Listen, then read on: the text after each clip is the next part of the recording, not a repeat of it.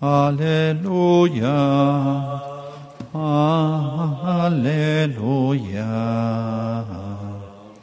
Aleluya. Señor, enséñame tus senderos, guíame por el camino de tu fidelidad. Aleluya.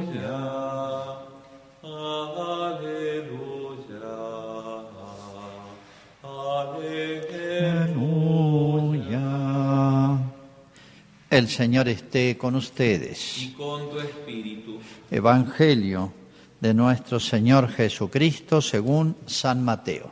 Gloria a ti, Señor. Jesús dijo a sus discípulos, no piensen que vine a abolir la ley o los profetas. Yo no he venido a abolir, sino a dar cumplimiento. Les aseguro que no quedarán ni una i ni una coma de la ley sin cumplirse antes de que desaparezcan el cielo y la tierra. El que no cumpla el más pequeño de estos mandamientos y enseña a los otros a hacer lo mismo, será considerado el menor en el reino de los cielos. En cambio, el que los cumpla y enseñe será considerado grande en el reino de los cielos. Es palabra del Señor. Gloria a ti, Señor Jesús. Bien, continuando con las reflexiones sobre Cristo en la Eucaristía en esta novena, vamos a centrarnos en uno de los tantos aspectos que es eh, Jesús presente en la Eucaristía como apoyo, consuelo, eh, sostén, fortaleza en los momentos difíciles y sobre todo en los más difíciles, que es el del martirio.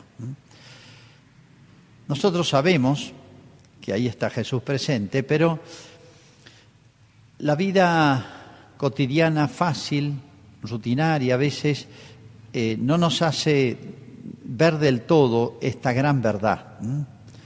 Uno a veces nos pasa así, valora la presencia de los padres cuando ya no los tiene, se da cuenta de lo que ha significado o valora, qué sé yo, tener un techo, una casa cuando no la, no la ha tenido, o tener un poco comida cada día y una familia entera, tener la seguridad de que va a haber comida para todos cuando no la ha tenido.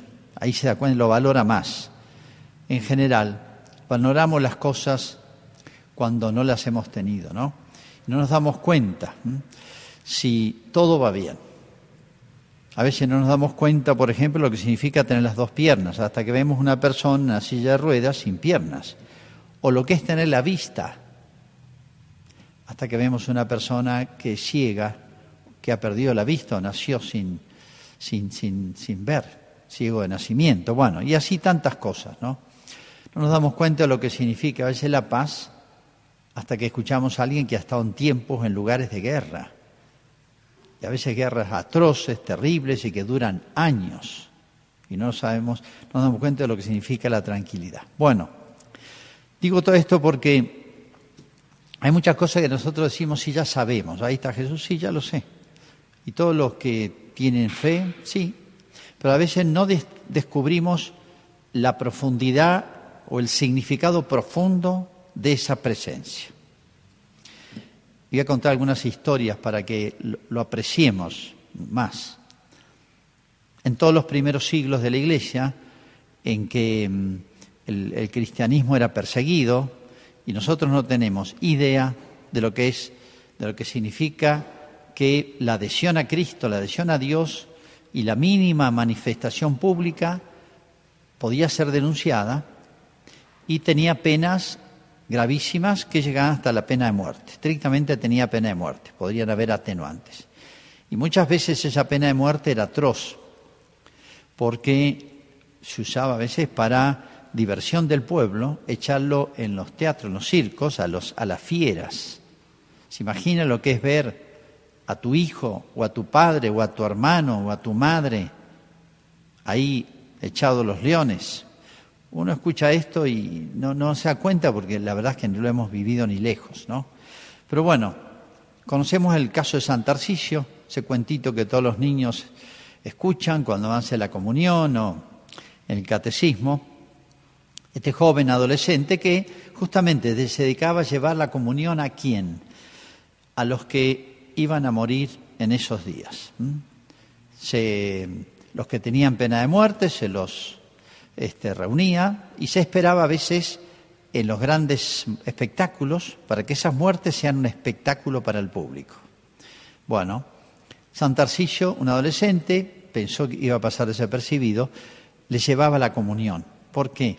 Porque admitían visitas. La ley romana permitía que se visitara a los condenados a muerte en los últimos momentos. Entonces, la visita más grande que podían recibir era la de la Eucaristía. Entonces, a escondidas, le llevaban la hostia para que pudieran comulgar. Ahí, ya casi saliendo al martirio. ¿Se imagina lo que es estar próximo a salir a esos teatros con las fieras? Lo que significaba para ellos esa última comunión o esas últimas comuniones. Creo que valorarían de una manera extraordinaria esa presencia viva y real de Cristo. Otro caso, hay muchísimos en la antigüedad, estoy hablando de los primeros siglos de la Iglesia. Em, tal el acta, el acta levantada por este, algún oficial de justicia. Bueno, le hacen todas esas actas, se han conservado muchas de ellas. Le hacen el interrogatorio. Ha sido sorprendido una familia, varios, en una casa, en la misa. No habían templos, sino se celebraba en las casas a escondidas. Bueno, alguien denunció, se enteraron las fuerzas y los ponen preso. Y está el interrogatorio, porque todos van a la pena de muerte. Y entonces, este, uno por uno, les preguntan, ¿ustedes no sabían que esto está prohibido? Sí. ¿Y por qué lo hacen? Bueno, es más largo el interrogatorio, pero... Y al dueño de casa, usted arriesgaba su vida y de toda su familia. ¿Por qué lo hicieron? No entendían. Y hay una respuesta hermosísima y que en ese contexto hay que ubicarse para entenderla del todo. Porque no podemos vivir sin la cena del Señor, no podemos vivir sin la Eucaristía. Momentos de persecución donde todos los familiares tendrían algún ajusticiado por la fe, donde creer en Cristo, manifestarlo, que se enteren a alguien podía ser denunciado y era pena de muerte. Y mantener esa fidelidad a Cristo y esa perseverancia en la vida cristiana, ¿se imagina lo que es vivir día a día con ese temor, él y su familia? Porque quien no teme, muchos dicen yo por mí no me interesa, pero un padre dice, ¿y mis hijos? Una madre y mis hijos, y mi esposa, y mis padres, etcétera. A veces se piensa en muchas de esas cosas, de esas personas. Bueno, fíjense lo que significaba la Eucaristía que arriesgando su vida y bueno, la perdieron. No podemos vivir sin la cena del Señor. O sea, es como si les estuviese diciendo, es, eh, es nuestra fortaleza, la única, en estos momentos en que estamos tan frágiles frente a toda la justicia imperial. Podemos dar saltos de siglos. La Revolución Francesa, que fue tan un espíritu tan anticristiano, y donde se manifestó mucho el odio al cristianismo, el odio a todo lo religioso, especialmente lo cristiano. Famosa Revolución Francesa, cuyo lema era libertad, igualdad y fraternidad. Realmente una burla. Bien, en las ciudades todos vivían, los cristianos vivían con temor. Entonces, ¿qué hacían los sacerdotes? A escondidas llevaban la comunión, celebraban misa, bueno, con riesgo de que los sorprendieran bueno, y hay casos, hay uno hermoso, el caso, donde eh, le van a guillotinar y sube con los ornamentos, se pone los ornamentos. Su última misa fue su propio sacrificio. Delito por celebrar la misa. En ciudades grandes, el sacerdote a escondidas consagraban y tenían el Santísimo en una casa. Y hacían turnos, todos sabían que en tal lugar estaba el Santísimo, y hacían turnos de adoración desde sus casas. De manera que esa presencia viva a lo lejos, pero sabían que ahí está y para Cristo no hay distancia. ¿eh? ¿Cómo valoraban la presencia real y viva de Jesús? ¿no? Eh, en, también en, Francia, durante la Revolución Francesa, muchos sacerdotes fueron expulsados de Francia, encarcelados o ejecutados. Los pueblos se quedaron sin sacerdote. ¿Qué es lo que hacían? Misas secas. Es decir, se juntaban, rezaban toda la parte de la misa que se reza, la rezan todos. En el altar ponían el misal, ponían la estola, que es el signo del sacerdotal, lo que se pone el sacerdote para celebrar, y al llegar a la consagración hacían un silencio. Y después continuaban. Y hacían la comunión espiritual. Misa seca llamaban, como decir, una misa sin sacerdote. Pero a la misma hora, el sacerdote desde la cárcel o desde el destierro, en esa época o Francia o Inglaterra, el lugar del destierro, a la misma hora él estaba celebrando la misa. De manera que sintonizaban, por así decir, a distancia con la misa. Eso les valió a muchos ser llevados presos, incluso ser ejecutados. Revolución Francesa. La Revolución Comunista, recuerdo en tantos lugares hay infinidad de casos, infinidad de casos. Recuerdo la Revolución Comunista en Rusia, este, pero recuerdo la de China, famoso cardenal Pingmei, que se hacía traer un frasquito que él decía que era un remedio y era vino. Conseguía un poquito de pan y dividió un poquito, una gota usaba diario y celebraba la misa de memoria.